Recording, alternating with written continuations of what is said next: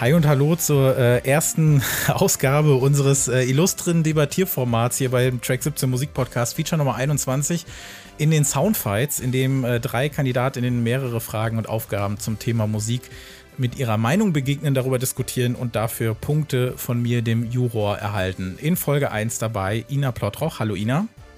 Hallo. Christiane Attig. Hallo. Und of course Albert Koch. Hi Albert. Hi Christopher. Bevor ich noch einmal die äh, Regeln dieses Jahr auch nicht ganz so neuen Formats erkläre, äh, möchte ich mich bei Ina und Christiane bedanken, dass ihr Lust sowie äh, Zeit hattet, bei diesem äh, Piloten mitzumachen. Das freut mich wirklich sehr. Ina, deine Stimme wird die oder der ein oder andere schon mal gehört haben. Du sprichst ja auch im Radio viel über Musik. Was sind denn so deine Themen und wo kann man dich da überall hören? Ja, man kann mich äh, meistens im Deutschlandfunk oder ähm, im Deutschlandfunk Kultur hören. Da spreche ich ähm, ja, also ich würde mich immer eher als Musikjournalistin begreifen und nicht als Musikkritikerin. Das heißt, ich spreche irgendwie über Musik, aber selten über konkrete Alben. Also ich sage den Leuten nicht, das und das ist ähm, mhm. äh, gut und das ist schlecht, sondern ähm, ich recherchiere zu Themen und ähm, analysiere dann das große Ganze und versuche mich dann fast eher so soziologisch dem Ganzen zu mhm. nähern. Und deswegen freue ich mich, dass ich das heute mal anders machen kann, nämlich sagen kann, was ich gut finde und was ich schlecht finde. Was, ähm, genau. Woran hast du so zuletzt gearbeitet? Was war so das Aktuellste, wozu du äh, recherchiert hast, was du gemacht hast? Ja, das letzte war, ähm, es gab doch von dieser, früher hießen sie Nielsen, ähm, dieses Marktforschungsinstitut mhm. aus den USA, äh, die hatten, das ist jetzt auch schon äh, ein bisschen her, ähm, rausgegeben, was 2021 in den USA gehört würde und da kam raus, das war zu fast 70 Prozent alte Musik, also Katalogmusik, mhm. die älter ist als 18 Monate. So, und dann gab es diesen Artikel ähm, von einem amerikanischen Journalisten, der meinte, Old Music is killing New Music. Der hat die These aufgestellt, dass diese ganze, dass die Leute halt auf den Streamingdiensten so viel alte Musik hören und dass die ähm, Labels sich auch so darauf versteifen, ähm, dass die eigentlich nur noch die alte vermarkten und mhm. sich irgendwie kein Mensch mehr um die neue kümmert. So, und dann habe ich das so ein bisschen versucht, mich dem zu nähern, wie das auf dem deutschen Markt ist und ob da vielleicht was dran sein könnte naja, ist so halb was dran. Aber das passt ja ganz gut, das äh, werdet ihr, liebe ZuhörerInnen, ja gleich erfahren. Eigentlich so ein bisschen auch zu unserer ersten Frage, die wir heute äh, besprechen und die ihr vorbereitet habt. Ähm, Ina, wo würde man dich denn, wenn man das so ganz grob sagen kann, den musikalisch so einordnen? Was ist denn so, so deine musikalische Ecke, die du so gerne privat bedienst, wenn du Musik hörst? Kann man das überhaupt ja. sagen? Ja, also mittlerweile würde ich eigentlich sagen Pop. Mhm. Also und mit Pop meine ich dann so alles, was nicht Klassik und Jazz ist. Ja, mittlerweile kann man ja sagen, man hört alles, würde ich sagen. Ne? Früher ging das nicht, mittlerweile darf man das. Das stimmt, ja. Was war denn das allerletzte, was du gehört hast? Das frage ich ja ganz gerne im Podcast. Was war das letzte, was du vor dieser Aufnahme an Musik gehört hast? Mm, was habe ich denn heute gehört? Mm, also privat, was ich zuletzt angemacht habe, war, das wird man auch gleich noch hören, weil es gerade mein Lieblingsalbum ist, Mitski. Mhm, okay. Und ähm, ja, das ist ja tatsächlich sehr aktuell. Ne? Letzte Woche kam das ja, ja. glaube ich, raus. Ähm, Christiane, du bist ja nicht zum ersten Mal hier. Äh, hallo, schön, dass du wieder da bist. Wir haben ja irgendwie Ende 2020 haben wir, glaube ich, eine Review-Folge gemacht, in der wir mhm. ja zusammen ein bisschen Musik vorgestellt haben. Und ähm, du podcastest ja auch sehr viel. Das gibt's natürlich alles äh, ganz fleißig in den Show Notes. Die werden wieder platzen. Und ich bewundere das tatsächlich immer wieder, dass du so viele Projekte irgendwie zeitlich äh, wuppst, weil ich gehe mit ein paar Ideen schwanger seit ein paar Jahren, aber traue mich einfach nicht, was zu machen und du veröffentlichst einfach. Das finde ich sehr, sehr gut. Und ähm, was hast du denn äh, so zuletzt äh, für, für Podcast-Projekte am Laufen gehabt oder was würdest du aktuell so empfehlen, was man sich von dir anhören sollte? Also ich finde für die Leute, die das hier irgendwie ganz spannend finden, ist die Wendeltreppe ins Nichts genau das Richtige, weil das ist ein ähm, ja ein, ein Film-Podcast-Format, aber als Quizshow, wo Filme anhand von Rezensionen erraten werden müssen. Und das ist ein Projekt, was sehr sehr viel Spaß macht. Äh, ist auch alles nur nicht mal halb ernst gemeint und äh, ich finde, da sollte man auf jeden Fall mal reinhören, wenn man Bock auf sowas hat. Ja, da auch meinerseits die Empfehlung. Das, äh, da hätte ich dich auch gerne drauf angesprochen. Das ist tatsächlich sehr, sehr unterhaltsam. sehr gut. Ähm, und äh, falls, äh, Albert, falls wir das jetzt hier demnächst irgendwie jede Woche machen, dann müssen wir da auch ein eigenes, äh, einen eigenen Podcast draus machen. Das weißt du hoffentlich. Ähm, äh, Christiane. Äh, das ist mir bewusst, ja. Christiane, was hast du denn zuletzt gehört? Ja, gute Frage. Ich habe äh, jetzt wirklich zuletzt, zuletzt gehört etwas, was auch in der zweiten, nee, in der ersten Frage heute eine Rolle spielen wird, aber da will ich jetzt noch nicht spoilern. Mhm. Ähm, das, was ich zuletzt so für mich gehört habe, ist das neue Album von Bonobo namens Fragments, was mir auch ganz gut gefällt. Mhm. Nicht so gut wie das davor, aber ganz gut. Albert, Warst du äh, früher mal in einem Debattierclub? Hast du sowas schon mal gemacht? Nur äh, unter Freunden und Bekannten. Ich und äh, da äh, kommt wieder ein, also bei den Fragen, die, oder bei der ersten Frage kommt einiges hoch, an was ich mich erinnern kann. Mm, ja, das ist ja eine Frage, die ja eigentlich immer aktuell ist, ne? Egal wann, äh, wann man ja. sich stellt, ja. Ich habe so das Gefühl, ich weiß nicht, wie es euch da geht, aber dieses Debattierclub-Ding, ich kenne das immer nur aus Filmen und Serien. Da hat man dann in, in so 90er Ami-Filmen oder Serien immer so die quote-unquote Nerds reingesteckt, wenn sie nicht gerade bei den Mathletics waren oder sowas. Aber so ein Debattierclub, das gab es bei uns an der Schule nie. Wie war das bei euch? Gab's sowas? Ich kenne das auch nur aus den Filmen. Da war so klar, okay, jemand ist ein Nerd, dann hat man den einmal, wie du gerade gesagt hast, ne, ähm, war derjenige entweder im Buchstabier, äh, wie hieß das? Ja, also Buchstabierwettbewerbe genau. gab es äh, ja auch, Spelling oder halt ja. Debattierclub. Ja, ja. Nee, aber äh, gab es bei uns auch überhaupt nicht. Nee. Nee, bei uns auch nicht. Also ich habe Argumentieren, glaube ich, auch wirklich erst im Studium richtig gelernt, wo es dann darum ging, irgendwelche wissenschaftlichen Texte zu schreiben und dann äh, mein imaginäres Gegenüber davon zu überzeugen, dass diese Theorie doch irgendwie gerade total zutreffend ist. Und ansonsten, nee, tatsächlich auch nicht. Ja, nee, kenne ich leider auch nicht. Aber tatsächlich äh, hat sich äh, diese Art von Format, die äh, habe ich natürlich auch äh, in Anführungszeichen äh, adaptiert übernommen. Gibt es natürlich äh, in Amerika viel, gibt es Movie-Fights, Film-Fights, wie auch immer, ist ja auch so ein bisschen nach Deutschland geschwappt. Ähm, hat man unter anderem vielleicht auch mal bei den Rocket Beans gesehen oder auch in Podcast-Form. Ne? Christiane, du hast ja auch bei sowas schon mal mitgemacht. Genau, im äh, deutschsprachigen Bereich gibt es das Cinematic Smash Team Tournament, was im Grunde genau das gleiche ist wie das hier, nur eben mit Film. Genau, und ich wollte das wirklich schon lange, lange, lange endlich mal mit Musik machen, weil ich das tatsächlich nirgendwo bislang gesehen oder gehört habe. Und ähm, wenn ihr nicht wisst, wie das genau funktioniert, also ähm, ich habe den drei hier äh, Fragen zum Thema Musik gestellt im Vorfeld. Und äh, die drei geben gleich abwechselnd ihre Meinung dazu ab und argumentieren bzw. diskutieren über ihre Antworten und ihre Meinung. Es gibt dabei kein richtig und kein falsch. Es gewinnen die Personen, die die stärksten Argumente geliefert haben, die stärksten Argumente für ihren eigenen Pitch bzw. gegen die Pitches der anderen. Ich entscheide nicht äh, nach dem meiner Meinung nach besten äh, Pitch. Mein Geschmack spielt da keine Rolle, sondern tatsächlich ist nur das wichtig, was gesagt wird. Das heißt, ich werde auch nicht irgendwelche Argumente ergänzen, die ich selber im Kopf habe, sondern ähm, werde mir nur das anhören und bewerten, was ja auch gesagt wird. Das Ganze läuft so ab, dass alle drei Kandidatinnen eine Minute Zeit haben, um ihren Pitch vorzustellen, um erste Argumente zu liefern. Und äh, nachdem äh, jeder dann einmal durch ist, äh, wird dann die Runde geöffnet und dann haben die Kandidatinnen so fünf bis sieben Minuten ungefähr Zeit, um untereinander zu diskutieren, um vielleicht Argumente in Frage zu stellen, die andere gebracht haben, um vielleicht den eigenen Pitch noch mal ein bisschen nach vorne zu bringen. Und ähm, maximal würde ich zwischendurch mal dazwischen grätschen, wenn ich das Gefühl habe, dass jetzt eine Person mal so gar nichts sagt oder wenn ich mal irgendwas nicht verstanden habe. Aber ansonsten ist das dann den dreien hier überlassen. Am Ende werde ich nochmal kurz zusammenfassen, was ich so gehört habe und begründe dann meine Entscheidung und dafür gibt es dann für die Person, äh, die die jeweilige Runde gewonnen hat, einen Punkt. Das machen wir dreimal mit drei verschiedenen Fragen. Dann äh, kommt die Pitchrunde. Die funktioniert so ähnlich, nur dass diesmal nicht etwas vorgebracht wird, was es schon gibt, sondern da hatten die drei eine Aufgabe, selber sich etwas auszudenken und das vorzustellen. Und ähm, welche Frage das sein wird, das hört ihr dann natürlich und dafür gibt es dann zwei Punkte. Die zwei Punktbesten erreichen dann das Finale. Die Person, die auf Platz drei stehend ausscheidet, wird dann mit mir zusammen ähm, auf die Jurorinnenbühne äh, klettern und dann in der Speedrunde, die werde ich dann aber erklären, wenn wir soweit sind, entscheiden, wer dann im Best of Five Format äh, diesen Abend gewonnen hat. Und äh, ich würde fast sagen, wir starten mal direkt mit der ersten Runde, wenn ihr soweit seid. So, und zwar ähm, würde ich das Ganze jetzt schon einmal, damit ihr euch darauf einstellen könnt. Ina, du wirst gleich in der ersten Runde beginnen.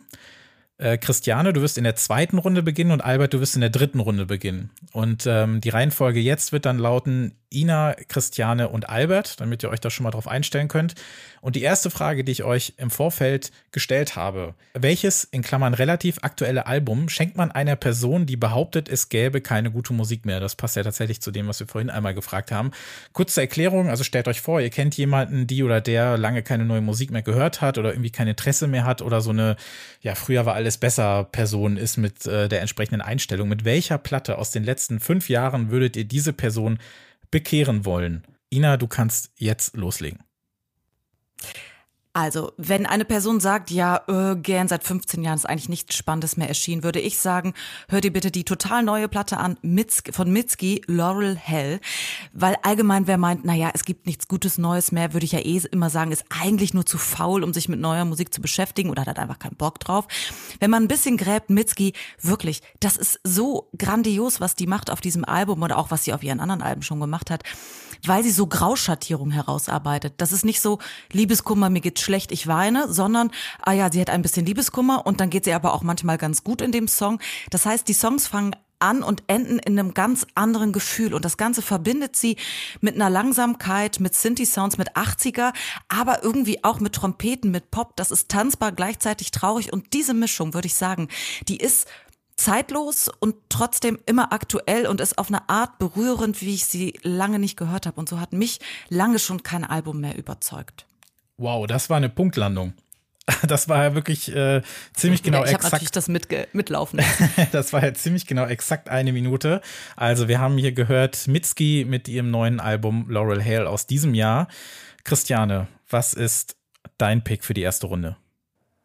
Ja, ich würde da ein bisschen anders rangehen. Ich würde sagen, Kulturpessimismus ist ja etwas Irrationales. Und deswegen lautet meine Strategie nicht, diese Person irgendwie mit rationalen Argumenten zu überzeugen, dass das supergeile Musik ist, sondern mit Emotionen. Mit anderen Worten, ich würde hier Psychotricks anwenden und habe daher Musik ausgewählt, die gar nicht modern klingt, sondern Assoziationen an vermeintlich bessere musikalische Zeiten weckt bei denen mein kulturpessimistischer imaginärer Freund Hans Otto denkt, Alter, das ist noch echte Musik, um ihm dann die mindblowing Information zu geben, das ist von 2019. Und das mache ich mit Kiwanuka von Michael Kiwanuka, um so die Bereitschaft überhaupt erstmal herzustellen, dass Hans Otto sich mit moderner Musik auseinandersetzen möchte. Okay, da möchtest du Schluss machen schon mal? Ja, da möchte ich Schluss machen. Alles klar. Dann haben wir Michael Kiwanuka mit dem Album Kiwanuka gehört von Christiane. Albert, deine Minute startet jetzt. Ich habe das Album No Sun von Nightshule ausgesucht. Das hatte ich auch im vergangenen Jahr im, im Podcast vorgestellt. Und wie ich vorhin schon gesagt habe, ich kenne solche Menschen, solche früher war alles besser Menschen. Und ich würde mir aus eigener Erfahrung keine allzu großen Hoffnungen machen, mit irgendeinem neuen Album überzeugen zu können, weil ich aber dann doch irgendwie Idealist bin, würde ich eben dieses Nightshule-Album verschenken. Und ich würde den Menschen erzählen, ähm, dass das Album hervorragende Songs hat, weil ja immer auch wieder kritisiert wird, dass aktuelle KünstlerInnen äh, keine Songs schreiben können. Ich würde darauf hinweisen, dass die Songs elektropoppig arrangiert sind und sich trotzdem dem Mainstream nicht anbiedern und auch bei Skeptikern keine Elektropop-Allergie auslösen. Und dann müsste ich mir wahrscheinlich anhören, dass äh, Künstlerin XY sowas wie No Sun schon 1973 gemacht hat. So, also, Albert hat äh, No Sun von äh, Nigel, dann Ina hatte äh, Laurel Hale von Mitski und Christiane Kiwanuka von Michael Kiwanuka. Und ich würde jetzt mal sagen, ähm, ich lehne mich mal zurück, beziehungsweise äh, mache das nicht, weil ich will natürlich zuhören und äh, lasse euch jetzt mal ein bisschen diskutieren. Und jetzt könnt ihr mal über die Alben sprechen, die ihr so mitgebracht habt. Ja, ich also, möchte als Sorry, ruhig. Fang ruhig an.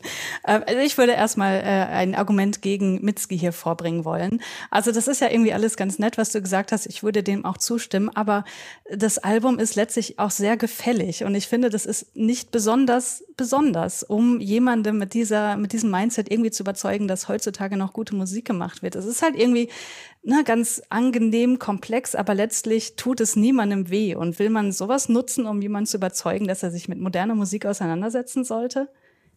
Aber muss Musik denn wehtun?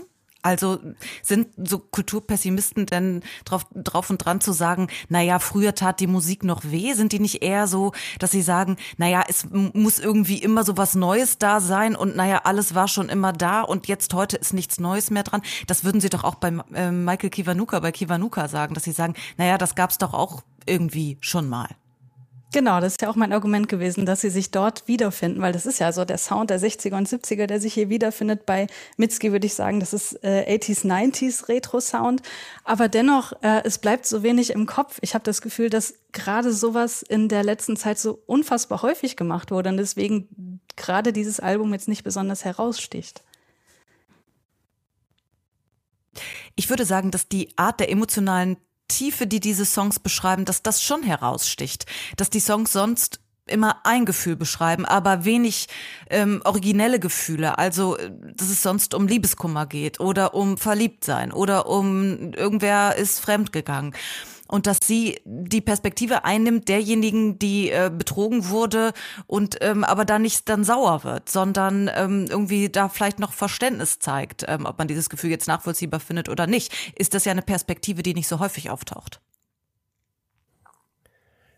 Ich bin eher bei Christiane, weil ähm, es gibt seit ein paar Jahren so einen neuen Indie-Mainstream. Äh, und Mitski ist ja ist ja schon fast kein Indie mehr, die ist ja schon äh, ziemlich groß. Und ähm, dieser neue Indie-Mainstream, der lässt sich stilistisch nicht festmachen. Und äh, die KünstlerInnen haben eine wahnsinnige stilistische Vielfalt, also auch innerhalb eines Albums. Und dann steht in den Rezensionen, Rezensionen und dann steht in den Rezensionen, schaut mal her, was die alles können, Singer, Songwriter, Elektropop, 80s Pop, Chanson und so weiter und so fort.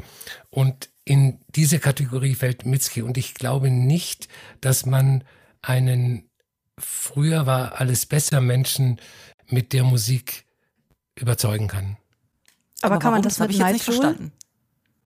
Bitte? Albert, möchtest du das nochmal ausführen? Naja, ähm, ich glaube, dass äh, man das eher mit Ma Mike, Michael Kiwanuka machen kann, aus den äh, Gründen, die Christiane auch genannt hat. Die Musik erinnert äh, Leute, die, äh, sagen wir mal, skeptisch gegenüber jüngeren Acts sind, an Musik, die sie kennen, an ihre Jugend, an bessere Zeiten in Anführungszeichen. Und ähm, ich glaube, dass die diese Vielfalt, die äh, oder diese vermeintliche Vielfalt, die, die Mitski auf ihrem Album zur, zur Schau stellt, ähm, Leute überfordert, die ganz klar äh, definiert haben müssen, wie ein Album zu sein hat. Ein Rolling Stones Album hat nach Rock zu klingen und ein Kraftwerk Album hat nach Elektronik zu klingen. Ich würde ja sagen, dass dieses Michael Kiwanuka-Argument nicht zieht, weil diese Leute, die eben so sagen, na ja, es war doch früher alles besser und dieses ist nach diesem Gefühl suchen, dass die, wenn die was Neues hören, was so klingt wie damals, dass die dann sagen, naja, das gab es halt damals schon. Das war schon mal da. So ein Retro-Soul klang halt damals nach Soul ohne Retro, weil das Retro ist irgendwie nach, nachträglich halt so für das Gefühl dazu hinzugefügt. Und natürlich sind das tolle Songs. Hätte ich jetzt auch oder finde ich auch in Ordnung. Ich glaube nur, dass sie nicht überzeugen, weil diejenige Person immer sagen würde, naja, kenne ich ja schon so und so und der und der hat es früher besser gemacht und deswegen ist das ja nichts Neues und gut sowieso nicht, weil der und der hat es besser gemacht. Aber also da würde ich jetzt. Äh, Mach du. Äh, da, da würde ich jetzt entgegnen, dass äh, ich das ja nutzen möchte, um überhaupt, um überhaupt erstmal die Bereitschaft herzustellen, sich mit moderner Musik auseinanderzusetzen. Und da ist natürlich sowas, wo man den direkten Zugang hat, total gut geeignet. Plus, was eben anders ist oder teilweise anders als ähm, die, die Künstler und Künstlerinnen, von denen er sich hat hier inspirieren lassen, dass er halt ein Thema aufgreift, was gerade auch in, also beispielsweise im Film total äh, stark thematisiert wird, nämlich die Black Experience, die hier als Thema sich durch seine Songs durchzieht. Ähm, was dann doch wieder ein relativ neues Element ist, neu in Anführungsstrichen natürlich. Ähm, und wo ich das Gefühl habe, dass man aus den Songs vielleicht noch ein bisschen mehr rausziehen kann als Songs, die sich um Liebeskummer drehen, um Alltagsprobleme und so weiter, wie man das bei Mitski hat. Äh, möchtet, ich würde auch noch mal gerne ich wollte nur ganz kurz einwerfen, ob ihr noch mal kurz äh, oder wenn ihr überhaupt was dazu zu sagen habt äh, zum Thema Night Jewel, weil sonst würde ich gleich die Runde schließen. Vielleicht gibt es da ja noch was zu sagen. Also ich finde dieses Night Jewel Album, ich habe da heute reingehört und zum, einige Songs durchgehört, weil ich kannte es vorher, also ich kannte Night Jewel, aber ähm, hatte mich nicht damit beschäftigt weiter. Und mir ist wieder eingefallen, warum? Weil das total langweilig ist. Wie soll man damit denn mit diesen total gleichbleibenden Songs irgendwem vom Hocker hauen? Das ist so diese wabernde Elektro, irgendwie Popmusik, die sich so ein bisschen künstlerisch gibt, aber viel mehr dann auch nicht. Wie soll das denn jemanden vom Hocker hauen? Albert, möchtest du da noch was entgegnen? Sonst würde ich nämlich äh, zumachen. Ja, ähm, ich habe das Album gewählt, weil es ähm, einerseits Songs enthält und für Leute, die äh, behaupten, es gibt keine gute Musik mehr, sind erstmal Songs wichtig. Also ich habe kein ähm, instrumentales Ambient-Album gewählt. Und ähm, das Langeweile-Argument, das sticht nicht. Das, ich glaube, dass man diese Musik für langweilig hält, wenn man es genauso hört, wie du beschrieben hast. Ich habe heute Nachmittag mal drei Songs angehört und äh, ich finde es total langweilig.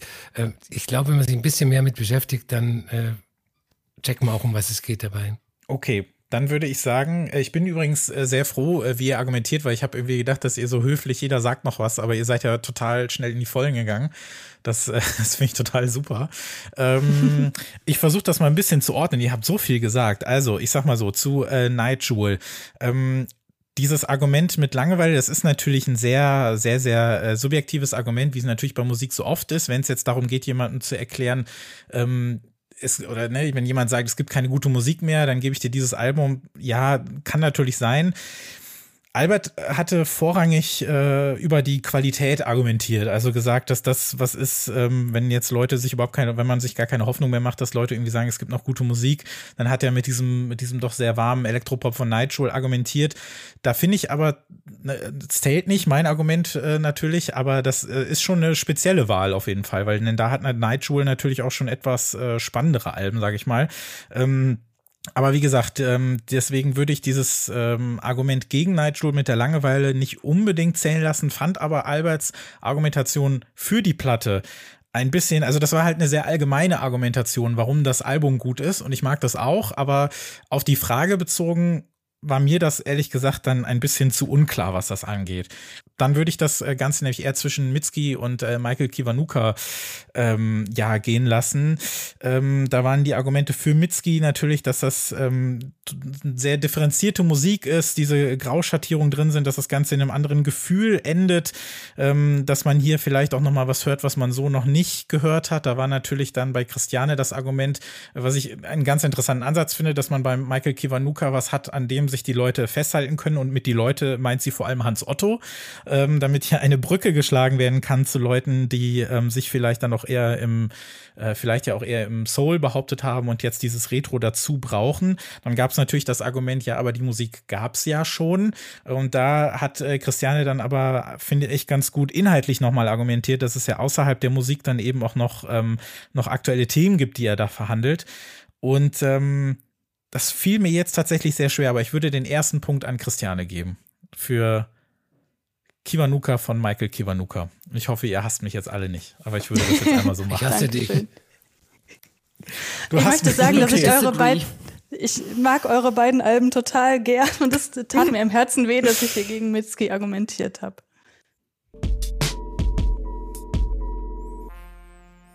So, in der zweiten Runde ähm, frage ich euch, was ist das schlimmste Instrument aller Zeiten? Und ähm, da ist das Ganze wirklich sehr, sehr offen, ob es jetzt einfach nur nervig wegen des fürchterlichen Klangs ist, weil es zu kompliziert ist zu spielen, weil es für irgendeinen Trend steht, den ihr nicht ausstehen könnt, oder weil ihr das damals in der Schule spielen musstet und es alles ganz schlimm war. Ihr habt da wirklich die freie Wahl, was Begründung und Auswahl angeht. Analog, digital, es ist absolut alles erlaubt, das ist kein Problem. Und ähm, Christiane, du darfst anfangen. Was ist für dich das schlimmste Instrument aller Zeiten? Deine Minute geht jetzt los. Ja, man muss ja sagen, dass es wirklich viele sehr, sehr schlimme Instrumente gibt und mir fiel die Wahl da wirklich nicht äh, sehr leicht. Also Saxophon hasse ich zum Beispiel, ein Dudelsack, wozu braucht man den eigentlich? Akkordeon, keine Ahnung. Aber ich finde, das nervigste und schlimmste Instrument aller Zeiten, was nicht mal den Namen Instrument wirklich verdient hat, ist die singende Säge.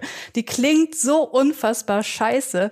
Und das Allerschlimmste ist, wie maximal uncool man einfach aussieht, wenn man sie spielt. Also ich, ich verstehe nichts an dem Instrument singende Säge und deswegen ist das das schlimmste Instrument aller Zeiten. Okay, Christiane schöpft wieder mal die Minute nicht ganz aus, hat aber dann noch äh, gleich genug Munition für die offene Runde. Albert, was ist für dich das schlimmste Instrument aller Zeiten? Deine Zeit läuft jetzt das schlimmste Instrument aller Zeiten ist das Didgeridoo. Ähm, das stammt ja von den australischen Ureinwohnern und in dem Kontext finde ich es auch okay, äh, auch wenn mir der Sound grundsätzlich auf die Nerven geht. Was es aber zum schlimmsten Instrument aller Zeiten macht, ist die kulturelle Aneignung im Westen. Von den Hippies in den Fußgängerzonen in der New Age Musik, teilweise auch in, in House und Techno. Es gibt ja den äh, Track Didgeridoo von FX Twin, äh, den ich sehr schätze, also FX Twin, aber den, den Track nicht unbedingt. Und ich finde es schlimm, wenn ein Instrument aus Gründen der Sozialromantik aus seinem ursprünglichen Kontext gerissen wird und damit dann auch eine Scheinsole und damit dann auch eine Scheinsolidarität mit ethnischen Minderheiten ausgedrückt werden soll. Mhm. Das war ziemlich genau eine Minute. Für Albert ist das Didgeridoo das schlimmste Instrument aller Zeiten. Ina, was gibt's bei dir? Deine Zeit läuft jetzt. Ja, ich werde jetzt alles schocken, indem ich sage, der Synthesizer ist natürlich eigentlich Quatsch, weil der Sound, über den ihr hier die ganze Zeit argumentiert habt, ist natürlich völlig in Ordnung. Und eigentlich stimmt es natürlich auch nicht, dass es das schlimmste Instrument ist, weil ich gerade eine Platte hatte, Mitski, wo das auch vorkommt. Aber wofür der Synthesizer steht, so in all dieser Entdeckungsphase, äh, vor allem Düsseldorf, teilweise München, wie dann gelobt wird, wie irgendwelche Männer, wie irgendwelche weißen Männer mit viel zu reichen Eltern sich irgendwie diese super teuren, schrankartigen Geräte kaufen konnten und dann da irgendwelche Knöpfchen gedrückt haben und Kabel verändert haben und dann erzählen bis heute Männer, Albert, du ja auch, habe ich dann gesehen, ähm, davon, wie toll das war und erzählen mir das als Frau, die viel zu jung ist, ähm, um das irgendwie wirklich erlebt zu haben, immer noch, dass man das ganz toll schätzen muss. Und es hat mich so lange begleitet, dass ich immer dachte, ich muss das gut finden und aber keinen Zugang dazu hatte. Und ich finde, der Synthesizer ist das schlimmste Instrument im Pop, weil es so die heilige Kuh ist und eigentlich sollte es im Pop keine heiligen Kühe geben. Das war schon wieder eine Punktlandung. Das ist wirklich sehr beeindruckend. Wenn es dafür noch Bonuspunkte gibt, äh, Ina, kriegst du die äh, alle noch äh, hier einmal digital zugeschickt. Das ist ja fantastisch. also der Synthesizer, wirklich eine sehr interessante Wahl ähm, von Ina. Die singende Säge von Christiane, ein Instrument, an das ich, glaube ich, seit, weiß nicht, zehn Jahren nicht mal mehr gedacht habe. Und ähm, das Didgeridoo von Albert. Ihr habt da auch alle sehr unterschiedliche Herangehensweisen, was die Begründung angeht. Ähm, das könnt ihr ja jetzt einmal untereinander klären. Ich mache die Runde mal auf. Ich habe jetzt schon Angst vor Albert. Musste nicht. Also ich würde sagen, dass, äh, der Synthesizer ist natürlich eine gemeine Wahl, weil was man jetzt als Gegenargument bieten kann, nämlich, dass das ja so unglaublich ähm, wegweisend war für so viele verschiedene musikalische Stilrichtungen, ist ja quasi genau dein Argument gewesen dagegen. Deswegen weiß ich nicht, was ich da sonst äh, jetzt dagegen halten soll, aber ähm, das Didgeridoo, das kann ich durchaus sehr gut nachvollziehen. Da fand ich deinen Punkt mit der kulturellen Aneignung sehr, sehr stark und weiß auch nicht so richtig, wie ich dagegen argumentieren soll. aber ich würde jetzt sagen, ähm, wenn man die beiden Instrumente jetzt ähm, nebeneinander stellt, ist das Didgeridoo doch auch wesentlich schlimmer, allein aufgrund des Sounds, was ja auch einfach daran abzulesen ist, dass es viel, viel seltener eingesetzt wird, so als ganz basales Argument. Ja, das würde ich ja gegen eure beiden Instrumente ähm, anführen, dass die singende Säge, in welchem Song kommt es denn überhaupt mal relevanterweise vor? Also das läuft für mich eher so unter äh, Kuriositäten-Schau. Ähm, ansonsten nimmt es ja auch keiner, weil es halt so nervt. Genau, da sind wir uns doch alle einig, deswegen habe ich gewonnen. okay, danke äh, fürs Mitmachen, danke fürs Zuhören. Mit zwei geht's dann weiter. Ciao. Ich will noch mal was zum Synthesizer sagen. Ähm, natürlich, ich kann es verstehen, das Argument mit, den mittlerweile alten weißen Männern aus Düsseldorf. Und ich bin ja, ich bin auch ein alter weißer Mann. Ähm, aber in unserem Podcast Track 17, da kommen sehr viele junge äh, Frauen jeglicher Hautfarbe vor, die auch den Synthesizer, natürlich also nicht mehr diese schweren, teuren Geräte benutzen, sondern halt Software-Synthesizer wahrscheinlich meistens.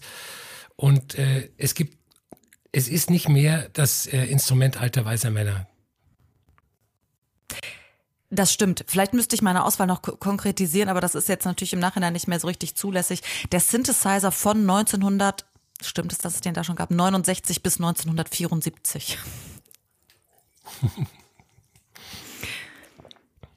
ja, ich muss leider auch sagen, zum Didgeridoo, hm, ich habe ein bisschen gedacht, als du es gesagt hast, so Mist, hätte ich auch gewählt. Mir ist dann noch eingefallen, dieses Instrument, wie heißt denn das aus der Fußgängerzone, diese umgedrehte Bratpfanne. Ähm, das ist auch wirklich sehr schlimm. Ähm, aber das läuft auch unter eben so, ähm, ja, so Ethno-Weltmusik, die es ja eigentlich die auch gar nicht mehr Weltmusik heißt, aber die man dann vielleicht doch noch so, ähm, so nennen würde. Und auch nicht unter ähm, Instrument, was häufig vorkommt. da ihr jetzt gerade, also wir haben, ihr habt erst drei Minuten diskutiert, deswegen würde ich einmal dazwischen gerätschen und vielleicht mal eine Frage stellen, die vielleicht bei dem einen oder anderen Instrument ein bisschen äh, fies wäre. Aber fällt euch allen dreien vielleicht gerade noch ein Song ein, der genau äh, beispielhaft wiedergibt, warum euer Instrument so furchtbar ist? Also ich kenne keinen Song mit einer singenden Säge aus gutem Grund, den wir gerade schon äh, hier dargestellt haben. Aber ich kenne einen Film, wo eine singende Säge eine tragende Rolle spielt, nämlich Another Earth, ein Science-Fiction-Film, wo ein, äh, der, der Protagonist die singende Säge spielt und er kriegt damit eine Frau ins Bett, was maximal unrealistisch ist, ähm, was einfach unterstreicht, wie also, äh, was soll ich dazu sagen? Ähm, guckt euch Bilder davon an von Leuten, die das spielen. Äh, dazu kommt, äh, man braucht relativ viel Kraft, um die überhaupt spielen zu können. Es ist also auch noch sehr unzugänglich, was beim Synthesizer beispielsweise nicht der Fall ist. Aber ich muss auch wirklich zustimmen, ich kenne keinen eigenen einzigen Song und das ist auch gut so. Mein äh, Didgeridoo-Song ist äh, eben der Song Didgeridoo von FX Twin. Der ist von Anfang bis Ende nervtöten, weil er eben nur aus diesem, diesem komischen Sound besteht. Aber liegt das dann nicht vielleicht sogar eher am Song selbst? Also ich meine, welcher Idiot macht denn einen Song nur mit einem einzigen Instrument? Das war ja noch nie eine gute Idee. Da kann ja das Instrument nee, nichts für. Nee, nee, da, da sind natürlich auch äh, Beats dabei. Aber äh, das, das Didgeridoo ist das Hauptinstrument. Also äh, das, was im Pop die Stimme ist, ist da das Didgeridoo und das geht gar nicht. Aber das ist ja wie so ein Saxophon. Das kann nerven, aber wenn man es so ein bisschen einsetzt, ist es auch gar nicht so schlecht. Also würde ich trotzdem dabei bleiben, wenn man da, wenn das den ganzen Song über äh, vorkommt und man den Song dann auch noch so nennt wie das Instrument, da hat es wohl einfach jemand ein bisschen zu gut gemeint. Aber man könnte ja auch an, man könnte ja auch an die Frage rangehen und sagen, schlimme Instrumente sind solche, wenn man sie aus Songs rausnimmt, werden die Songs besser. Und äh, überleg dir mal, wenn der Synthesizer völlig aus, aus der Musikwelt verschwinden würde, dann würden gewisse Bands, gewisse Künstler überhaupt nicht mehr existieren. Und das ist doch schon allein das ein Argument dagegen, dass der Synthesizer nicht das schlimmste äh, Instrument aller Zeiten sein kann. Ja, auf der Ebene gebe ich dir auch leider recht. Aber das Schlimme ist, wofür das Instrument steht, vor allem in seinen Anfängen und wie es als heilige Kuh gehandelt wird, als äh, wahnsinnig visionär. Und ich glaube einfach, all diese Männer, die das irgendwie ausprobiert haben, es gab natürlich in Großbritannien auch Frauen, von denen wird dann in aktuellen Dokus vielleicht mal erzählt, aber eigentlich geht's immer nur um diese Männer. Und es wird so, ich glaube, es war halt einfach, die hatten halt Glück. Die hatten halt Glück, dass sie zu der Zeit jung waren, als der Synthesizer auf den Markt kam und dass sie irgendwie Eltern hatten, die sich das leisten konnten. Und das dann so getan wird. Also hätten die, wer weiß was, irgendwie erfunden, was noch nie ein Mensch vorher irgendwie erfunden hat. Hatten sie ja irgendwie auch, aber das geht mir so auf den Keks. Diese Haltung damit. Da kann das Instrument eigentlich tatsächlich nichts für. Trotzdem macht es das zu dem schlimm, macht es dieses Instrument für diese gewisse Zeit zum schlimmsten Instrument. Mhm. Dann würde ich sagen, jetzt haben wir dann doch sechs Minuten, dann mache ich ja einmal zu, weil ich glaube, ich habe viel äh, gehört. Erstmal finde ich die ähm, Herangehensweise bei euch allen sehr interessant. Ich fand es äh, bei Ina ganz cool, weil ähm, als du mir auch geschrieben hattest, Synthesizer, da hast du ja so kurz angedeutet, worum es dir geht. Jetzt habe ich das dann nochmal ausführlicher gehört und kann es noch besser nachvollziehen, weil ich das ähm, vielleicht auch bei, bei Männern dieses Alters äh, kenne, wenn sie über diesen, diesen Gitarrenkanon von damals reden. Da rege ich mich genauso drüber auf. Finde aber dann, dass ähm, das Gegenargument, was dann kam von Albert, war schon sehr stark, weil wir hier natürlich über viel Musik sprechen, die auch ähm, beeinflusst wird aus der Zeit.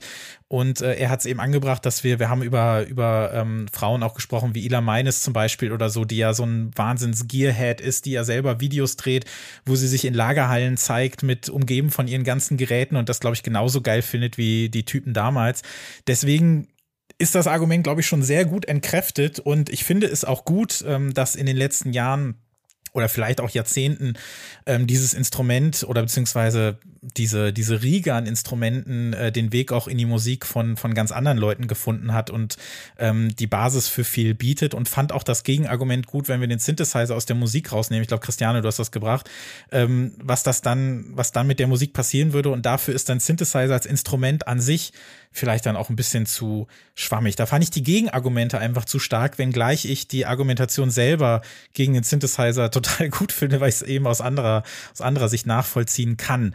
Dann hatte Christiane die singende Säge am Start und ähm, ja, da ist es natürlich relativ einfach zu sagen, ähm, ja, wo gibt's das denn überhaupt? Also im Gegensatz zum Didgeridoo, was ja nicht nur, also den FX Twin äh, Track, den kenne ich, der ist wirklich ein bisschen komisch, ähm, wobei es auch von ihm schlimmere äh, Tracks gibt ähm, ja, zu sagen, die singende Säge taucht nirgendwo auf, weil sie so, äh, so nervig ist. Ich finde aber, so wie ich die Frage interpretiere, ich habe sie gestellt, ähm, hätte ich jetzt auch gesagt, dass so eine gewisse Relevanz in ganz großen Anführungszeichen vielleicht ähm, schon irgendwo gegeben sein muss und die singende Säge so als Novelty-Instrument, wo man sich dann so ein paar YouTube-Videos anguckt und dann hast du da, ich habe das natürlich auch gemacht nochmal, weil ich auch den Klang gar nicht mehr im Ohr hatte. Ich habe mir von, von allen Instrumenten da nochmal ein bisschen was auch angeguckt, um das nochmal im Ohr zu haben. Die singende Säge, ähm, das ist natürlich auch wieder sehr ähm, subjektiv, wie sehr es nervt, aber ich kann das schon nachvollziehen, aber es ist mir dann doch zu far out, um irgendwie zu sagen, dass es in der Musik so richtig eine Rolle spielt. Und beim Didgeridoo fand ich die Argumentation eben auch sehr stark, was diesen Punkt der kulturellen Aneignung und dieser ganzen ähm, äh, New Age-Typen angeht, die das Ganze dann irgendwie hier rübergebracht haben, ähm, um dem Ganzen noch so ein bisschen die, die eigentliche Bedeutung zu nehmen. Ähm, und würde deshalb in dem Fall, auch weil Albert eben auch dieses starke Gegenargument gebracht hat gegen den Synthesizer, das gehört auch äh, mit in die Bewertung, geht äh, die zweite Runde an Albert. Herzlichen Glückwunsch. Vielen Dank. Wenn ihr damit leben könnt. Müsst ihr. Ihr habt gar keine Wahl. Ich frage euch nicht. Aber ich könnte gerne noch was super. dazu sagen. nee, ist super so, finde ich. Okay, das war die äh, zweite Runde und es steht äh, 1 zu 1 äh, zwischen äh, Christiane und Albert. Ina kann aber natürlich jetzt sowohl in der dritten Runde, wo es nochmal einen Punkt ähm, äh, gibt, äh, den Ausgleich schaffen, wie auch in der Pitch-Runde vorbeiziehen, weil da wird es gleich zwei Punkte geben. Aber erstmal starten wir mit Runde drei. So, und hier freue ich mich auch sehr auf die Erklärung der Antworten, denn die Frage ist vielleicht sogar ein kleines bisschen größer als, als die äh, gerade eben gestellte Frage. Denn ich wollte von euch wissen, welches Genre der letzten 30 Jahre sollte ein Revival feiern? Und äh, das kann man natürlich auch ähm, sehr differenziert betrachten und auch aus ganz verschiedenen Perspektiven, denn ob es jetzt ähm, so ein, so ein Mikro-Genre aus dieser ganzen Tumblr-Ära war, ähm, da gab es ja auch im letzten Jahr diesen doch ganz interessanten Pitchfork-Artikel nochmal, äh, wo dann nochmal geguckt wurde, was gab es in den Nullern oder Zehnerjahren für Genres. Ähm, leider hat niemand Witch House genommen, da hätte ich mich drüber gefreut, das wäre nämlich meine Antwort gewesen. Oder ob es eben wirklich größere Sachen sind, welche ähm, die letzten Jahrzehnte geprägt haben und dann wieder verschwunden sind oder so langsam wiederkommen. Ne? Also ich meine, dieses ganze äh, Pop-Punk-Revival, das kann man finden, wie man will, aber das ist jetzt zum Beispiel so eine Geschichte. Ähm, ihr habt euch für äh, andere Sachen entschieden und in der dritten Runde, Albert, darfst du anfangen und äh, hier ist deine Minute. Welches Genre der letzten 30 Jahre sollte ein Revival feiern, bitte? Ich finde, der Post-Rock sollte ein Revival feiern. Ähm, als diese Musik in den 90er Jahren aufgekommen ist, mit äh, Bands wie Tortoise, The Sea and Cake oder Trans Am, fand ich das sehr toll, weil das ein Gegenentwurf war, sowohl zum damaligen Mainstream-Rock als auch zum Alternative Rock, der ja auch relativ schnell äh, Mitte der 90er Jahre unerträglich geworden ist. Äh, Post-Rock ist eine Musik, die mit den Mitteln und Instrumenten des Rock gemacht wird und trotzdem auf die Posen und Hauptmerkmale verzichtet. Zum Beispiel das Gitarrensolo oder diese äh, toxische Rockmännlichkeit. Und so wie alle Genres der letzten Jahrzehnte war Post-Rock auch nie ganz weg. Es gab immer mal Bands. Äh, er hat aber auch kein großes Revival gehabt. Könnte aber sehr gut sein, dass es bald dazu kommt, wenn man zum Beispiel an das Debütalbum von Death Crash Ich muss dich denkt. direkt abwürgen. Du hast äh, deine Minute überschritten, aber den letzten Satz mit Death Crash habe ich noch gehört. Ähm, Ina, du bist dran. Was ist deiner Meinung nach ähm, das Genre der letzten 30 Jahre, was ein Revival feiern sollte? Bitte. Ich würde sagen, dass wir in einem Zeitalter leben, in der Gleichzeitigkeit aller Genre. Das heißt, eigentlich sind doch alle Genre gerade da.